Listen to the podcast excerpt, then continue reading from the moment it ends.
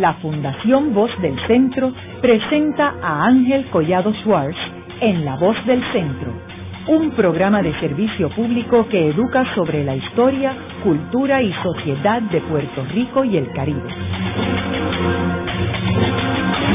Saludos a todos.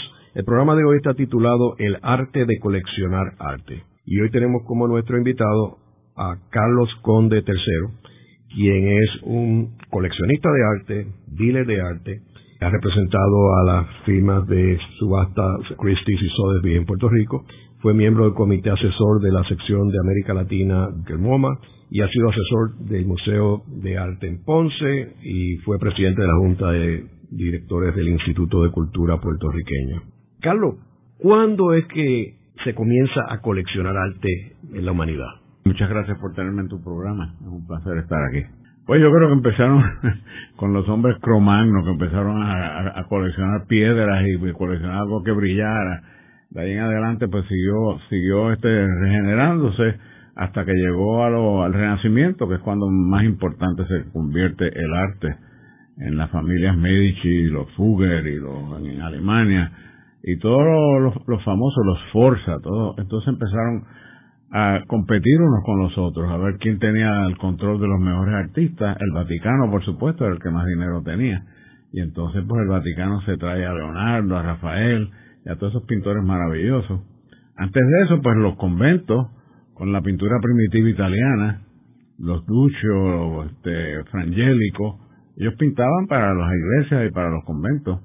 Entonces la gente, la gente de dinero, pues empieza a ver estas obras en las iglesias y dice, pues yo quiero tener una de esas obras. Entonces se comunican con los artistas. Muchos de ellos los, se los traen a vivir con ellos. Y entonces toda la producción de ese artista le pertenecía al noble que, que estaba eh, subvencionándolo. Y así comienza. Y también las monarquías, ¿verdad? Que, que tenían los retratos. Pero es que empiezan entonces las competencias entre el Vaticano y los reyes, Inglaterra, Francia, todos ellos. Entonces todos ellos se peleaban por los artistas, le, ofrecían más dinero, le ofrecían estadías, le daban títulos, le hacían todo para tenerlos bajo su control, cosa de que más nadie tuviera obras de ellos. Carlos, ¿y cuándo es que tú te interesaste en el arte? Pues mira, yo me interesé en el arte, eh, mi abuelo me llevaba a Ponce a visitar a los Ferrer porque mi abuelo tenía líneas de barcos en San Juan y les traía la maquinaria para a los Ferrer, para la Puerto Rico Iron Works, para las azucareras, para entonces, este, una vez que estuve en Ponce, pues un, un, día me dijo, mira, a ti te interesa el arte. Y yo dije, bueno, si usted me, si usted me enseña, déjame llevar al museo de él. Eh, cuando lo empezó en la calle Reina. Ya yo tendría 14, 15 años más, o 10 más, más, como 17 años. Y yo empecé a hacerle preguntas, y esto y lo otro, y por qué este, usted colecciona esto y por qué compra esto. Y me empecé a explicar. Antes de eso, fíjate, cuando yo estaba en Perpetuo Socorro, este, yo le compré una obra a Chafo Villamil. Y era un cuadrito de una gallina. porque me gustó. Y Chafo me dijo, dame dos pesos. Yo se los di. Esa fue mi, primera obra de coleccionista. Después de eso seguí, conocí este, al padre Marcolino, le compraba los opalinos. Entonces con Pancho Rodón también lo conocí. Pintó a mi primera esposa, Olga, dos veces.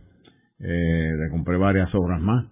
Y así fui conociendo a, todos los artistas y me encantaba el arte. Para mí era como, como la belleza. Tú sabes, es que como decía don Luis, yo entro al Museo de Ponce y es entrar como al paraíso. Para él eso era... llegó al punto en que me convenció a mí también y yo entraba allí y decía, bien, estoy en el paraíso con don Luis.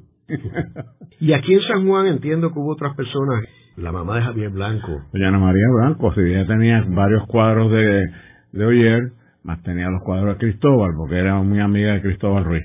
Y ella fue siempre, lo ayudaba muchísimo, a él y a Magdalena, la esposa. Y entonces, pues ella no solamente coleccionaba, sino que recomendaba a otras personas que compraran obras de Cristóbal. Entre ellas yo, yo le compré varias obras. Entonces eh, los suegros míos lo invitaron a ir a Mayagüez a quedarse en el Cerro de las Mesas. Ahí conoció a la familia Ramírez Arellano y los pintó a casi todos. Y eso pues lo ayudaba porque Cristóbal llegó aquí, este, refugiado de España. Y entonces, este, pues, eh, lo ayudaron con dinero y lo ayudaron con llevárselos a las casas y que estuvieran allí varias semanas. Carlos, pero las colecciones no se limitan al arte nada más, ¿verdad? Hay, hay colecciones de objetos, hay colecciones de libros, de piezas arqueológicas, de todo. Las firmas de subasta, ¿cuándo es que surgen como negocio? Ah, surgen en, Inglaterra. O sea, en Inglaterra surge Christie y Sotheby, que son las más conocidas. Eh, entre las casas nobles, cuando, cuando se necesitaban dinero, se iban a una quiebra, pues entraban estos estos este, eh, subastadores y se, se llevaban las subastas en los mismos palacios de los nobles. Ahí es que verdaderamente cogen, cogen fuerza estas dos casas subastadoras, muy importantes todavía, se han mantenido más de ciento y pico de años. Hasta el siglo XVIII. Sí, el XVIII, empiezan ya. También me imagino que cuando mueren estos nobles, que surge la herencia, también es otra forma. En, Inglaterra la herencia es altísima, era altísima y todavía lo es. Y entonces estos nobles se veían obligados a vender ciertas obras y si no las compraban otros nobles que estaban interesados, pues tenían que ponerlo en una subasta, en algo para levantar los fondos para pagar esos impuestos para que no le quitaran sus palacios y sus tierras. Y entonces ahí es que surge eh, estas casas subastadoras que llenan un vacío que era necesario para poder disponer de estas obras que estaban en las colecciones. Carlos, ¿y qué es lo que hace una colección excelente versus mediocre? La calidad de la obra. O sea, si, si tú, el coleccionista trata de conseguir la mejor obra de, de tales artistas, o sea, pues si tú vas a coleccionar Leonardo da Vinci, pues, aunque todas las obras son excepcionales, pues alguien quería tener la Mona Lisa o alguien quería tener eh, la Sagrada Familia. Esa es la base. O sea, la base de estos coleccionistas era buscar la mejor obra por el mejor artista. Y entonces mandaban, no solamente ellos lo coleccionaban, sino que mandaban representantes por todo el mundo a buscar obras para sus colecciones. Y eso después lo emulan los, famosos coleccionistas americanos como Frick y Rockefeller y Vanderbilt, que tenían a Lord Dubin, que era quien le buscaba la obra. Y entonces encontraba pues tal, tal pintura, vamos a decir, un greco en, España y lo compraba. Y, o, llamaba por teléfono, o por como se comunicaran entonces, por telegrama y le decía, encontré tal cosa, eh, es así, lo, lo, describía y el, el dueño decía, pues cómpramelo o le decían, tú escoge y compra lo que tú creas que, es bueno. Ahora, una colección debe tener un elemento que la una, ¿verdad? O sea, un tema. Bueno, este, las colecciones se unen por la calidad de la obra. Tú puedes tener 20 obras, por ejemplo, del, desde el primitivismo italiano hasta, hasta el, barroco, pero siempre con una gran calidad, y eso se une por la calidad. Pero hay, hay coleccionistas que se especializan en un periodo. O sea, el que se especializa en, los impresionistas, en los post-impresionistas o en los italianos primitivos. Pues hay diferentes personas, que, o sea, como Berenson, que coleccionaba primitivos italianos y después se convirtió en el experto. Y, eh, eh, coleccionistas así. Por ejemplo, si tú vas al Freak Museum en Nueva York, que para mí es uno de los museos más bellos del mundo, pues tú ves allí desde el primitivismo italiano hasta lo moderno. y lo que ves es calidad. y eso, pues, esa calidad une toda esa obra. Y es lo que tienen los, lo que tienen los museos, por eso tienen diferentes pabellones con diferentes colecciones. Yo recuerdo el, el museo del Hermitage en San Petersburg. Sí, este, es curioso que ellos descubren el impresionismo, los ares, antes de, de, que fueran este, populares. Y ellos compran todas estas colecciones impresionistas que están allí todavía al día de hoy. Sí, bueno, pero parte de esas colecciones fueron eran de, de, los nobles. No me acuerdo el nombre del, famoso noble que coleccionaba este, los impresionistas. Pero sé que tenía una colección espectacular de Matisse y de Gauguin. Y entonces cuando vino la revolución, le quitaron la colección y se la, metieron en, en, Leningrado. O sea que en realidad lo que está allí es también lo que ellos consiguieron con las guerras. Y Catarina, Grande, que esa coleccionó Rubens, como le dio la gana, tiene allí debe tener sobre ciento y pico cuadros de Rubens. Eh, pero ese museo tiene desde, desde joyas hasta, hasta lo moderno, hasta los postimpresionistas que son, tienen una maravilla. Es uno de los grandes museos del mundo. Que hay que ver también que una de las formas que los países y particularmente los museos de los estados han crecido ha sido a través de la conquista militar eh, desde el mismo Inglaterra por ejemplo la Rosetta Stone. y Napoleón Napoleón, se llevó se llevó la obra de arte de todo el mundo. El mismo Hitler. Hitler cogió las colecciones de los hebreos de los ciudadanos hebreos y, se la llevó para Alemania o sea que todavía se están reclamando obras que, se, que, los alemanes cogieron durante la Segunda Guerra, que le pertenecen a familias a familias este, hebreas. El, más famoso fue el, el de, el de Klimt, sí, el de Klimt, que se vendió creo que en ciento y pico millones y, y lo compró Lauder, el de Estelle Lauder, que pertenecía a la familia Bloch. Estelle Bloch se llamaba la mujer que pintó. Y ese cuadro lo tenían los, lo tenían los alemanes y lo, se lo prestaron a Austria, que era parte del imperio alemán. Y de, y de, hecho ahora apareció una colección en, Alemania de un tipo que las estaba escondiendo y que nadie sabía que existía. Sí, yo le, leí en el periódico, bien interesante, todavía es así.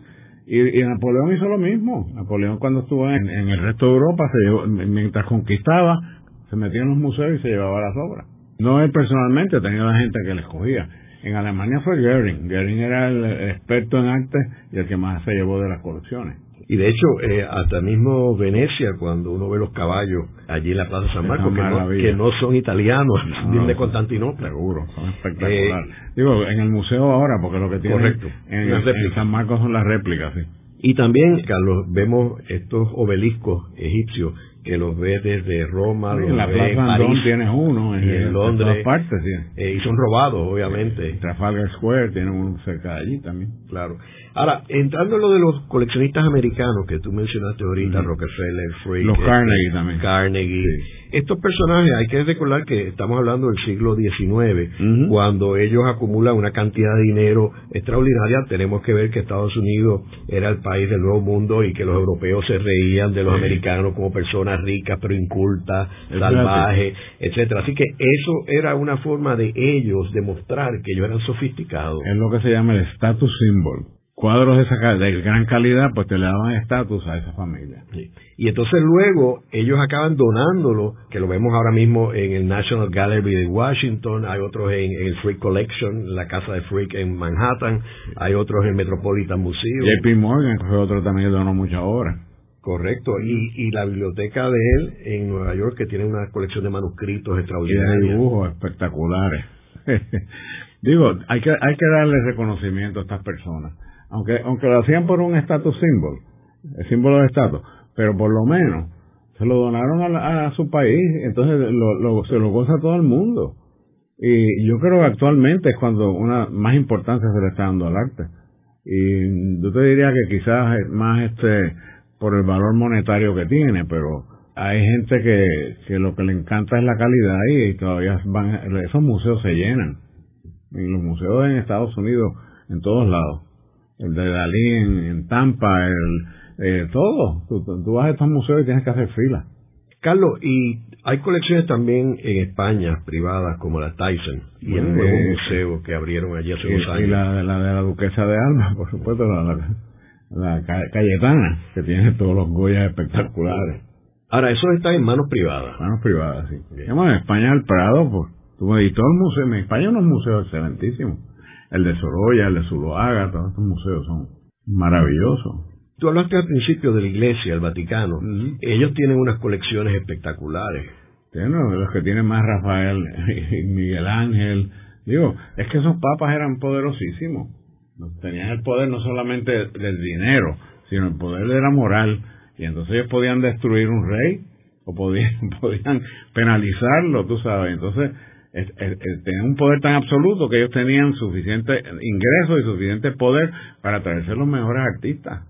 Y los tenían. Era, era como tener un establo. Tú sabes, establo de caballos de paso fino, ellos tenían su establo de estos grandes artistas. De hecho, el techo de la Sistina. Imagínate. Eh, pintado por Miguel Ángel. O sea, que eso es. Que cuánto, ¿Qué valor tiene eso? Es que no tiene valor. Ni los, ni los murales de Rafael tampoco. No lo tienen.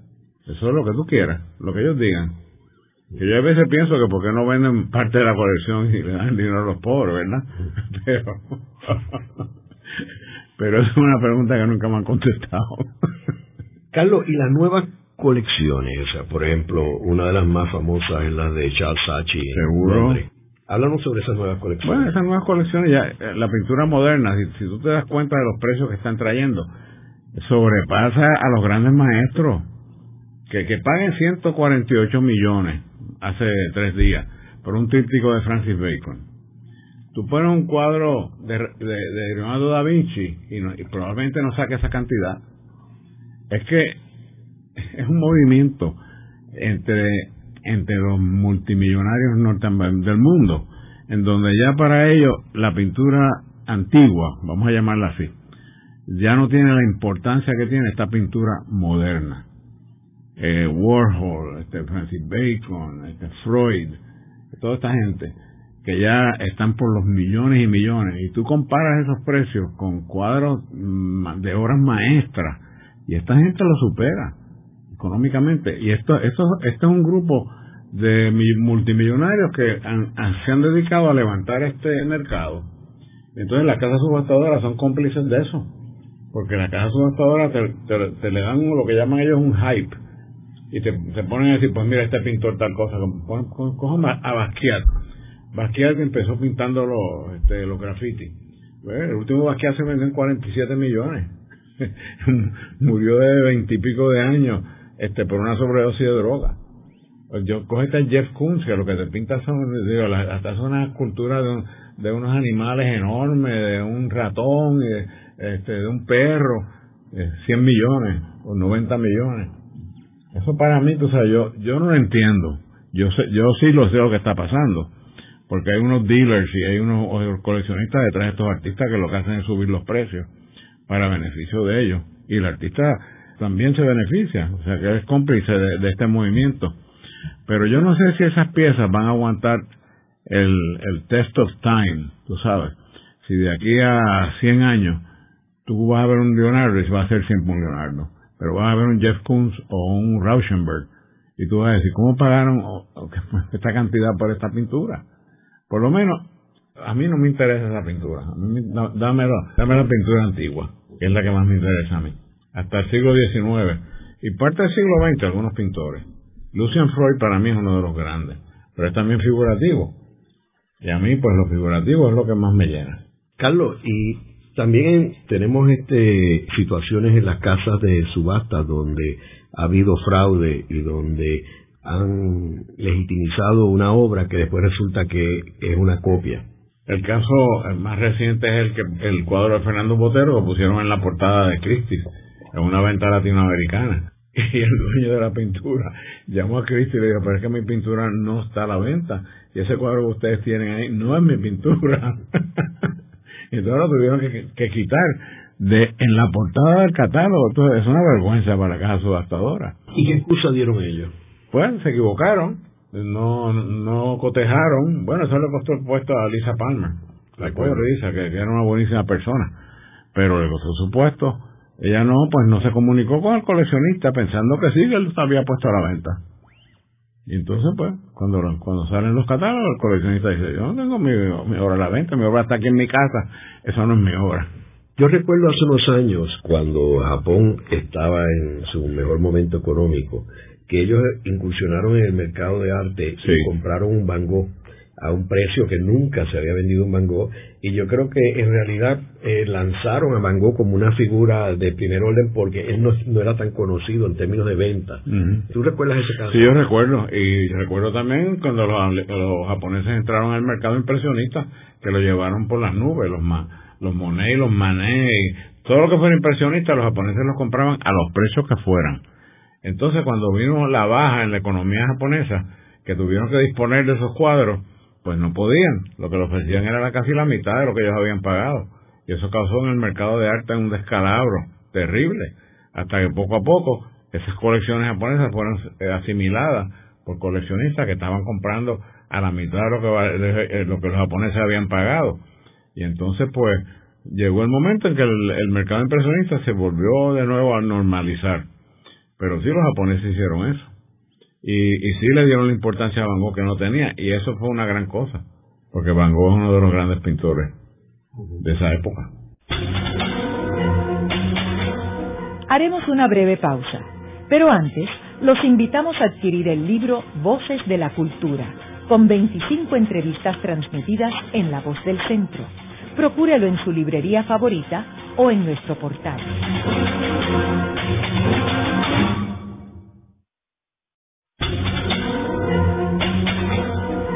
Están escuchando a Ángel Collado Schwartz en La Voz del Centro. Ahora pueden accesar a toda hora y desde cualquier lugar la colección completa de un centenar de programas transmitidos por la voz del centro mediante nuestro portal www.vozdelcentro.org.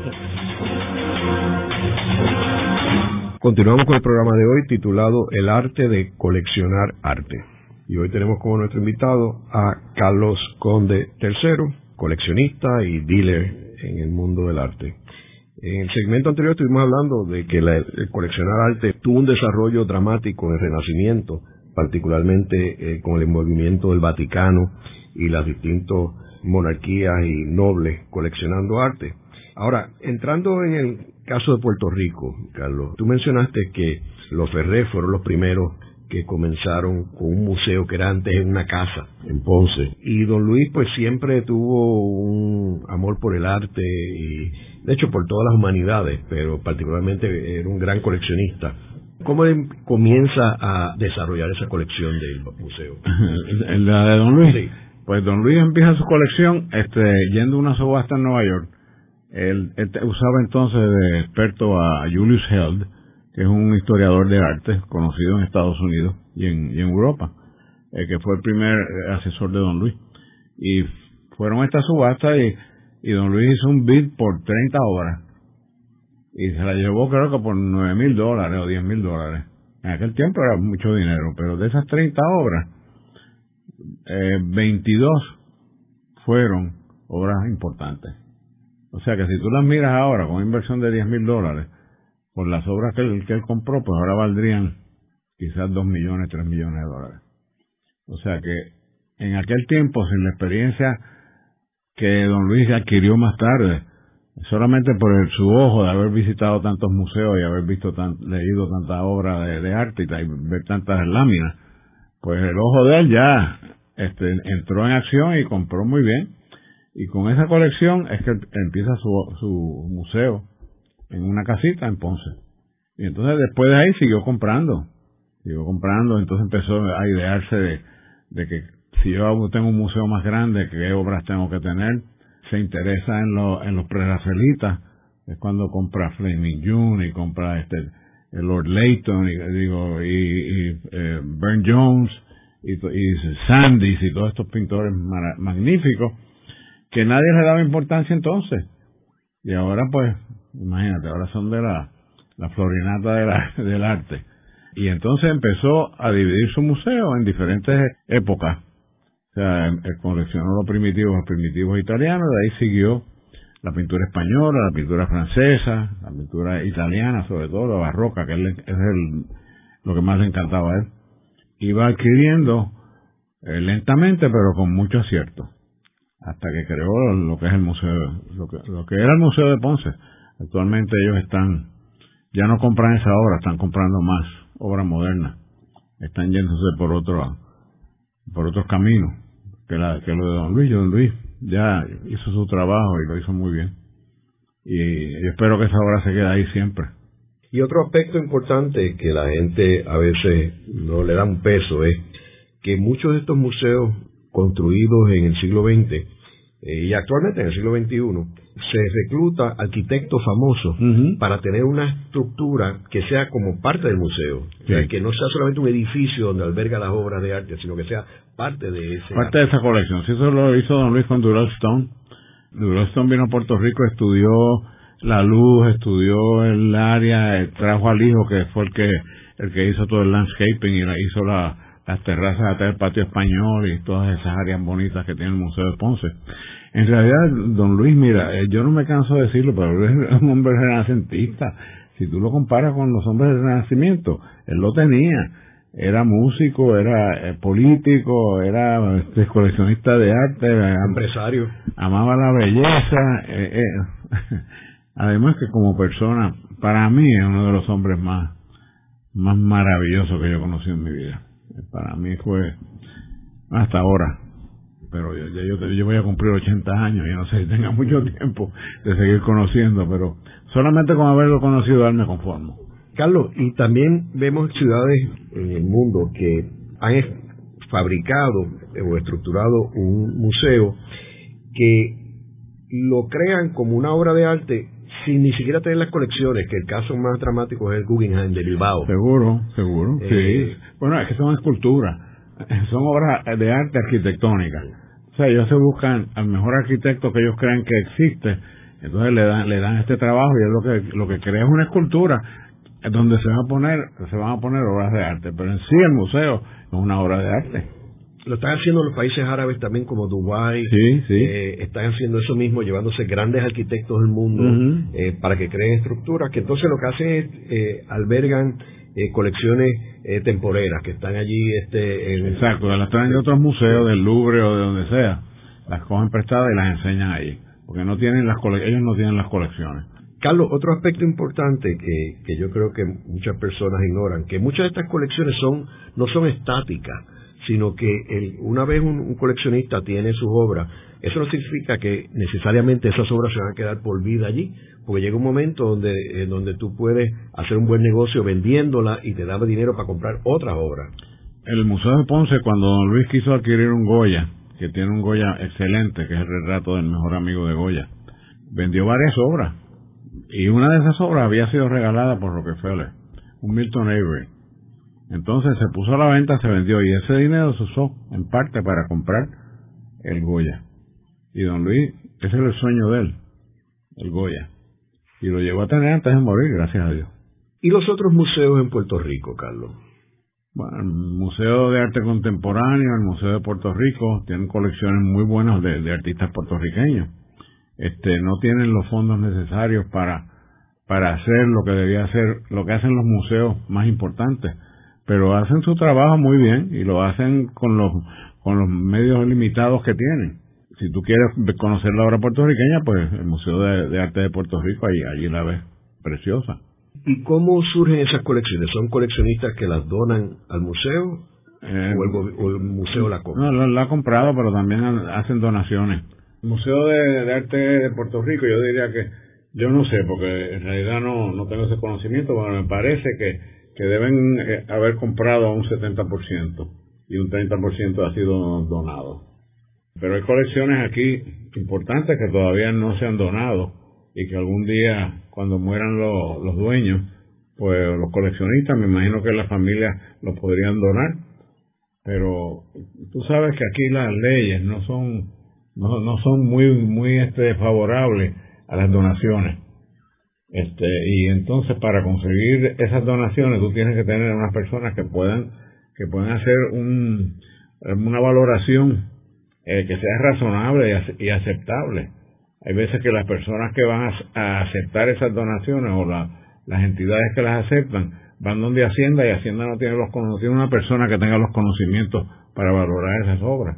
Y entonces pues a lo mejor no te quieren dar el- la exención contributiva o la, la ayuda contributiva que te daría una donación esa ley se trató de cambiar cuando Luis era gobernador para que se pudieran hacer más donaciones y las personas vieran con interés porque se iban a beneficiar eh, con los impuestos.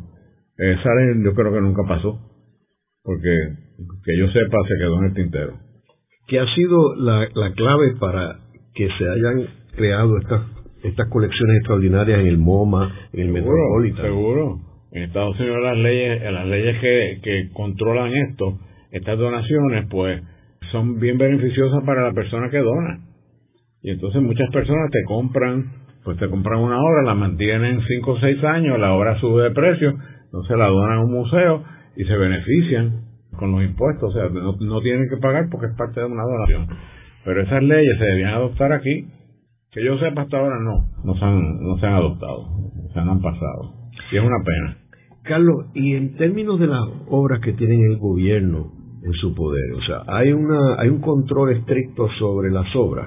Yo diría que no, yo diría que no, porque muchas de las obras que estaban en el Museo de la Universidad se han desaparecido. Tienes el caso de, de- de Francisco Rodón, que está demandando a la Universidad de Puerto Rico, porque varias de las obras de él pues no están allí ya, o se las llevaron, las, colgaban en las oficinas de, la- de- los presidentes o de quienes estaban en poder entonces, y cuando ellos se iban se las llevaban. Y esas obras le pertenecían, le pertenecen a la Universidad de Puerto Rico y eso es lo que Pancho está peleando ahora en, corte. Hay otras colecciones como la colección este arqueológica de John Ferré, que se donó al, y de Herman Ferrer, se donó al Museo de la Universidad. Yo no sé dónde está esa colección porque no, no se ve hace años. Las obras que Cristóbal Ruiz le regaló al Instituto de Cultura, obras que se han comprado, que se buscan y no aparecen. Todo eso ha pasado. No, hubo un artículo aquí en la prensa hace poco de, del Instituto de Cultura de una cantidad de obras desaparecidas que nadie sabe dónde están. Porque el instituto tiene una colección buena. De, la, de Campeche tienen la mejor colección, digo, con las obras que Ricardo compró cuando nadie estaba comprando Campeche. Es una colección sumamente importante. Yo hace tiempo que yo dejé el instituto, hace ya como 20 años, 25 años. Yo estuve por 12 años en la Junta. De allá para acá se han hecho, creo que hicieron un último inventario, no sé cuáles obras faltan, o sea, no me he enterado porque no creo que se haya dado mucha publicidad, pero sí, se han desaparecido, igual que del Museo de la Universidad, la colección Esteves también que se donó, una colección egipcia, que también ellos tenían unas momias egipcias, no sé si todavía están allí. Desafortunadamente eso pasa. Carlos, y en términos de el Museo de Vallajá, que Ricardo fue uno de los últimos proyectos de Ricardo ¿El Museo Nacional? Sí. Sí, es un museo representativo de la obra puertorriqueña, tiene buenas obras también. Mm, la mayor parte, digo, debe ser de la colección del instituto, otras que, que prestaron coleccionistas. Ya no se le da la publicidad que se le debía dar. Eso debía estar en, no sé si lo tienen en, los en los cruceros que vienen aquí los, turistas, para que puedan verla, que sepan que eso existe. Ese es el problema aquí en Puerto Rico, que tú sabes, hacen las cosas y después se quedan ahí o no tienen fondos suficientes para tener guardias que, que, puedan este, controlar a, a, los que vayan a verlo. Y entonces, pues, lo cierran, pasa cerrado mucho tiempo. El Museo Africano que hizo Ricardo en el Viejo San Juan, ese se abrió el otro día, pero estuvo cerrado por varios años. No hay fondo. Entonces no debían abrirlo, o debían consolidar todo en un solo edificio para que sea más fácil porque Ricardo era de idea y, muy buena idea y hacer unos museos pequeños en diferentes sitios el de farmacia el de arte africano el de Santos que existía y después se cerró cuando que era la que estaba a cargo de eso era Irene Curvelo que ya falleció falleció el otro día ella hizo una gran labor hizo una colección muy bonita ese museo que se hizo con mucho amor Cheo Moscoso este Irene Abraham Díaz González, Carlos Lacosta, Eddie Fernández y yo y Luis Flores hicimos una colección que eh, se evitó que, mi, que Mrs. Pike, que tenía una colección importante de, de santos puertorriqueños, se la llevara fuera de Puerto Rico. Se le puso un interdicto. Y entonces se llegó a un acuerdo con ella y se compró para el Museo de Santos. Ese museo, me imagino que desapareció porque yo no, no lo conozco. ¿Y los santos? Los santos, eh, Irene tiene su colección y, los santos que estaban en ese museo tienen que estar en el instituto. Porque el Museo de Santos, aunque era, era privado, cuando vino que Irene se tuvo que ir o se divorció de Abraham y vinieron varias, varias razones, se lo entregó al instituto para su supervisión. Y ahí se cerró. La colección tiene que estar ahí. La colección de Irene está a la venta ahora, porque ella murió y Cristi, la hija, eh, no le interesa tenerla en Estados Unidos porque se le va a afectar por la falta de humedad y este, la está vendiendo, pero aquí hay unas colecciones, bueno, la, de Teddy, que es la, la más importante, que es una pena que no se quedara en Puerto Rico, pero yo entiendo su posición. Esa es la de Teodoro Vidal. Sí, la de Teddy Vidal. Que él coleccionó por muchos años. Él coleccionó no solamente santos y votos, y Teddy es una enciclopedia ambulante sobre el, santo en Puerto Rico y, y y, esa clase de trabajo. Él hizo, ha hecho una gran labor, ha publicado libros, este, hay que darle mucha, muy, hay que estarle muy agradecido. Yo no sé si tú lo has entrevistado en este programa, pero debías hacerlo, porque él, él se merece eso. Carlos, háblanos sobre los santos, porque yo recuerdo que hace muchos años, cuando vino Beverly Seals a Puerto Rico para el Festival Casals, yo le di un tour en el Viejo San Juan y ella estaba interesada en ver los Santos. Y cuando la llevamos, en aquel tiempo estaba el Museo de los Santos aquí en Viejo San Juan, y ella me comentó de que en un viaje que ella había estado en Filipinas, Ferdinand Marcos, que era el presidente de aquel tiempo, le había introducido a ella los santos eh, en Filipinas. Meses después yo estuve en, en, Manila y recuerdo que conseguí unos santos que son iguales a los puertorriqueños, o sea, no, no idénticos, pero bastante parecidos, y es por la influencia española, que Filipinas pertenecía a España, al igual que Puerto Rico. Háblanos sobre estas colecciones de santos que no, no se limitan a Puerto Rico, sino que, como mencioné, Filipinas o América Latina. Bueno, aquí en Puerto Rico también habían colecciones de talla europea. Este Popi, la propia Alegría tenía una colección muy importante, muy bonita y así como Poppy tenía, pues también Charlie Hoyser tuvo santos. Los santos puertorriqueños tienen, tienen una, una frescura y una cosa muy bonita. Son interesantísimos. Sobre todo cuando tú ves la obra de Espada, de Arce, el Cachetón de Lare, de los Rivera. Este, tú ves una gran calidad en esa obra. Esta es una obra primitiva, pero no tan primitiva. Porque yo creo que lo más primitivo, pues el arte africano es más primitivo que, que los santos nuestros. Pero eh, esa, esa obra es de estos artistas puertorriqueños, no lo llaman artesanos, sino son artistas, este, es importante. Y además es autóctono, es lo nuestro, es muy nuestro. Pues Teddy se dio cuenta de esa importancia y cuando nadie le, da importancia, eh, la, la otra, las otras personas que le dieron fue Ángel Botello, que los compraba, los restauraba y los vendía en su galería, después él en Santiago, que también hizo lo mismo. Pero se hicieron unos, unas colecciones aquí, la de Teddy la más importante, después Carlos Lacosta, Eddie Fernández, gente así, que fueron coleccionando poco a poco a través de estas personas como Virginia Cajiga y Jaime Abrams, que iban por los pueblos buscando los santos y lo compraban, le daban a las personas 10, 12 dólares, 15 dólares o se los cambiaban por otros santos, por santos de yeso y, le compraban estos santos en madera y entonces se lo traían a San Juan o a donde fuera y los vendían, se los vendían a los coleccionistas. Así se hicieron la, mayor parte de las colecciones, comprándole a estas personas que se dedicaban a eso. Y otro que se llama Fito, que era el, compañero de Virginia Cajiga. Por lo menos a esas tres personas era que yo le compraba. Todavía al día de hoy se venden bien los santos, ¿no? Sí, y hay grandes coleccionistas. Lo que pasa es que los coleccionistas que menciono ya son personas mayores. Eddie, desafortunadamente, Eddie Fernández murió Carlos tiene, pues tiene que tener 81 años, 82 años. Teddy también está por allá arriba. Este, y entonces entre la gente joven, por lo menos yo no veo el interés que había antes por los santos, entre, entre, entre los coleccionistas de nuestra época. La gente joven de ahora yo no creo que tienen tanto interés en los santos. Ellos tienen más interés en las cosas modernas. Pero es parte de nuestra historia y se, debía de promulgar y se debía de cuidar y de publicar, porque los, los, libros que ha publicado usted y Irene tiene uno que va, la hija va a publicar ahora, eh, son importantísimos porque eso es lo que se queda. Eso es lo que tú siempre puedes buscar tu libro y, buscar y, y, aprender. Haremos una breve pausa, pero antes los invitamos a adquirir el libro Voces de la Cultura, con 25 entrevistas transmitidas en La Voz del Centro procúrelo en su librería favorita o en nuestro portal.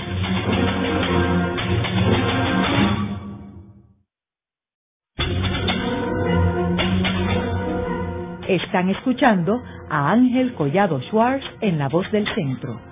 Ahora pueden accesar a toda hora y desde cualquier lugar la colección completa de un centenar de programas transmitidos por la voz del centro mediante nuestro portal www.vozdelcentro.org. Continuamos con el programa de hoy titulado El arte de coleccionar arte.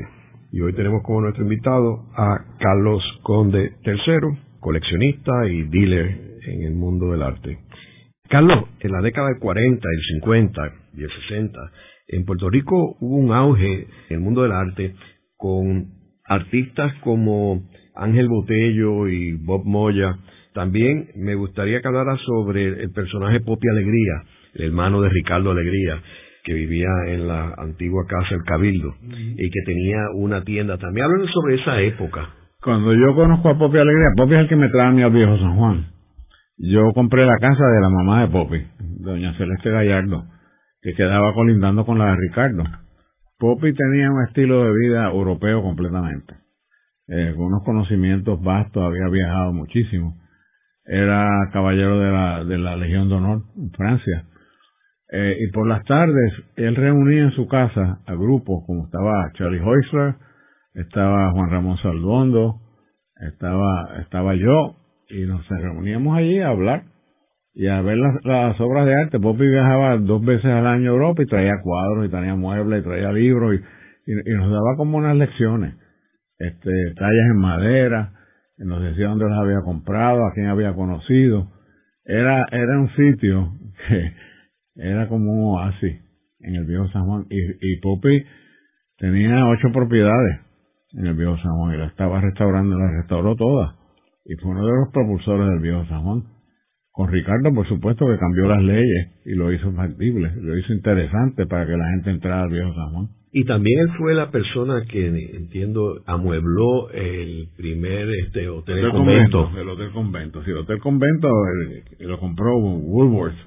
Y entonces este Poppy lo, lo decoró. En realidad lo convirtió en un museo Tenía unas obras, unos tapices, unas, columnas en madera, el cuadro de Juan Tristán, de, San Juan Bautista. Tenía tallas en piedra, tenía campanas de bronce del siglo XVII. Y entonces, Woolworth atrajo a Puerto Rico personajes como Winston Churchill, que se quedó en el Hotel Convento, Aristóteles Onassis, que parqueaba su yate en el, cerca de la puerta de San Juan, y se bajaba por ahí, entraba por la puerta de San Juan, iba al hotel y se quedaba en el hotel convento. Y así como ellos, montones de otras personas importantes vinieron a Puerto Rico a ver ese hotel y a quedarse ahí. El hotel estaba, era lindísimo, como lo decoró Poppy. Lo decoró con mucho gusto. Y poco a poco después fueron desapareciendo las obras de arte, desapareciendo los muebles antiguos, los bargueños, todas aquellas cosas preciosas fueron desapareciendo, las fueron vendiendo, las fueron regalando, quién sabe. Carlos, Poppy también tenía eh, una tienda de decoración, ¿verdad? Que, sí, O sea, él decoraba casas y entonces yo recuerdo que tenía una, unos clientes muy importantes desde eh, César Calderón, el papá de... Sí, Guillermo Rodríguez, César Calderón, este eh, Carlos Heusler, que también tenía una gran casa en San Patricio este gente así, o sea, gente interesada en, la, en las antigüedades. Y también tenía americanos, dueños de las villas originales de Dorado Beach, como Milton Rock, que yo recuerdo que él le decoraba. y Rockefeller también, la casa de Rockefeller la decoró. Poppy decoró, tenían una tienda, ¿cómo era que se llamaba? Pero una tienda importante, de, y, también representaba telas y representaba muebles, eh, muebles modernos, pero para oficinas él tenía las dos cosas, tenía las antigüedades, tenía lo moderno. Era, era un personaje, eh, además era un sibarita. Todo lo, lo delicioso del caviar y foie gras y las mejores comidas las daba Poppy. Era sumamente elegante también. Andaba en su Rolls Royce por toda Europa. Después se lo trajo a Puerto Rico. Y tenía su apartamento que en Madrid, tenía su Madrid frente al retiro. Era un, un caballero. Y al final de esos años le dio por importar vinos. También. Pero él traía de, de, los viñedos que no eran tan conocidos, pero los vinos eran excepcionales y mucho más razonables que los vinos más caros. Carlos, háblanos sobre Ángel Botello y Bob Moya. Pues Ángel Botello, español, eh, pasó por Haití, conoció a Cristian, se casó, vino a Puerto Rico. Eh, Bob Moya trabajó para Botello en la galería, o sea, exhibía en la galería, no trabajó, eh, en la galería Botello, Sharon trabajó en la galería, que era la esposa. Ángel, eh, un pintor importante de Puerto Rico. Lo llamamos de Puerto Rico porque en realidad vivió aquí muchos años. Su época de Haití es muy cotizada, porque es una obra muy bella. Como te dije anteriormente, no de la calidad de un Gauguin, pero sí de una gran calidad caribeña eh, esa obra de Haití de, Ángel es la, la más bella de, toda su obra. Después se comercializó un poco, pues empezó cuando me vino el, el auge turístico a Puerto Rico, pues él entonces pintaba sus niñitas que gustaban mucho, eran muy, muy buenas para decoración y vendía mucho. Eh, y para poder vender mucho, pues tenía que producir mucho y tenía que producir más rápido. Y entonces empezó con las esculturas también eh, una familia muy interesante los Botellos. Eh, Cristian, una mujer excepcional, los hijos, este, Juan, quedó con la galería por muchos años, el otro hijo se dedicó a, a hacer marco y la hija pues se casó y es ama de casa, pero una familia que era parte del viejo San Juan y tenían una casa muy bonita, o sea, la galería abajo y arriba era la casa de ellos, era una casa preciosa. Era como vivir en, ¿cómo te diría? Como vivir en un, pedacito de Europa, aquí en Puerto Rico. Era lindísimo venir los, los fines de semana y visitarlos y tomar un vino con ellos, hablar con ellos, después se iba a comer. Salía a comer en el viejo San Juan y caminaba en la ciudad, era muy tranquila, no habían tantos crímenes, no había tanto problema, pero eh, eh, es una época, bueno, yo me, yo me mudé al viejo San Juan por eso, yo me mudé al viejo San Juan por Poppy, me quería estar cerca de él porque yo aprendí mucho de Poppy y lo quise mucho y pues yo diría que los que más influyeron en mi vida fueron don Luis Ferrer y él. Y él, luego que Bob Moyas se va, él monta una galería al frente. Y entonces también tenía como una versión distinta, pero parecida a lo que tenía Moya, que él vivía arriba, a, ah, sí, sí, vivía arriba, la galería abajo. Era la misma cosa, era la misma cosa, pero Bob era pintor de otra cosa diferente, aunque era, era más decorativo que, que, Ángel. Pero este sí, él pintó con unos colores diferentes. Sharon era una gran vendedora. Eh, ellos restauraron su casa, la Galería Paloma, y tuvieron éxito, un éxito económico. Después, ella heredó un dinero, él heredó otro dinero, se fueron a, hasta Rhode Island, a Marble Head, es le, le encantaban los botes de vela. Allá murió, eh, ella se quedó por allá y se vendió su edificio y en realidad pues la obra de Bob ya no tiene representación aquí en Puerto Rico. La que, que existe es la que está en las colecciones privadas. Y también ellos utilizaban técnicas agresivas de venta, por ejemplo, a veces venían americanos, etcétera, y se los llevaban en el bote. No, seguro, y los llevaban a comer. Y tú sabes, las mujeres, mira, las mujeres de los, de los artistas son las que se dedican a eso. Y tienen mucho éxito. Cristian hacía lo mismo.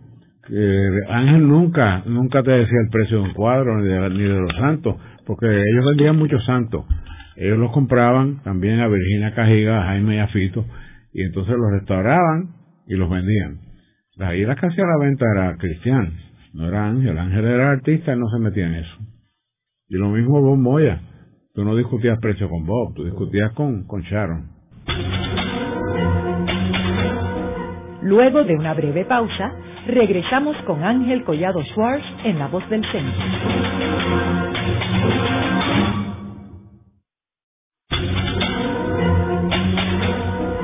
Continuamos con la parte final de La Voz del Centro con Ángel Collado Schwartz. Pueden enviarnos sus comentarios a través de nuestro portal www.vozdelcentro.org. Continuamos con el programa de hoy titulado El arte de coleccionar arte. Y hoy tenemos como nuestro invitado a Carlos Conde III, coleccionista y dealer en el mundo del arte. Carlos, entrando ahora el tema del el arte contemporáneo en Puerto Rico y las galerías, eh, tú tuviste una vez una galería de arte, ¿no? Sí, yo tuve una galería que se llamaba la Galería de las Américas en la calle Fortaleza, en el edificio donde nació Muñoz Marín, que le pertenecía a Gabriel Guijarro. Y la tuve por cinco años. Y traje exhibiciones de Lam, Mata, dos exhibiciones de Botero, que la gente me decía, pero ¿quién quiere tener un gordo o una gorda en su casa? y yo decía, pero olvídese de la gordura. Es lo que este hombre ha hecho con la gordura, que la ha hecho bella. Solamente, fíjate, en dos exhibiciones que hice de Botero aquí, en una traje 16 obras y en otra traje 14, yo vendí una, que se la vendió al arquitecto Luis Flores, que en paz descanse, que estaba casado con Maru Silva, que también murió, y la otra se la vendí a un turista americano. El resto me quedé yo con, la, con los cuadros de lo cual me alegro, porque al tiempo los pude vender mucho más de lo que yo los vendía, yo los vendía en 3 y 4 mil dólares. Este, cuadros preciosos de Botero. A mí que me abrió los ojos para, para conocer a Botero fue Quique Arrará. Quique fue el primero que compró Botero en Puerto Rico. Quique tenía un gran ojo eh, para el arte.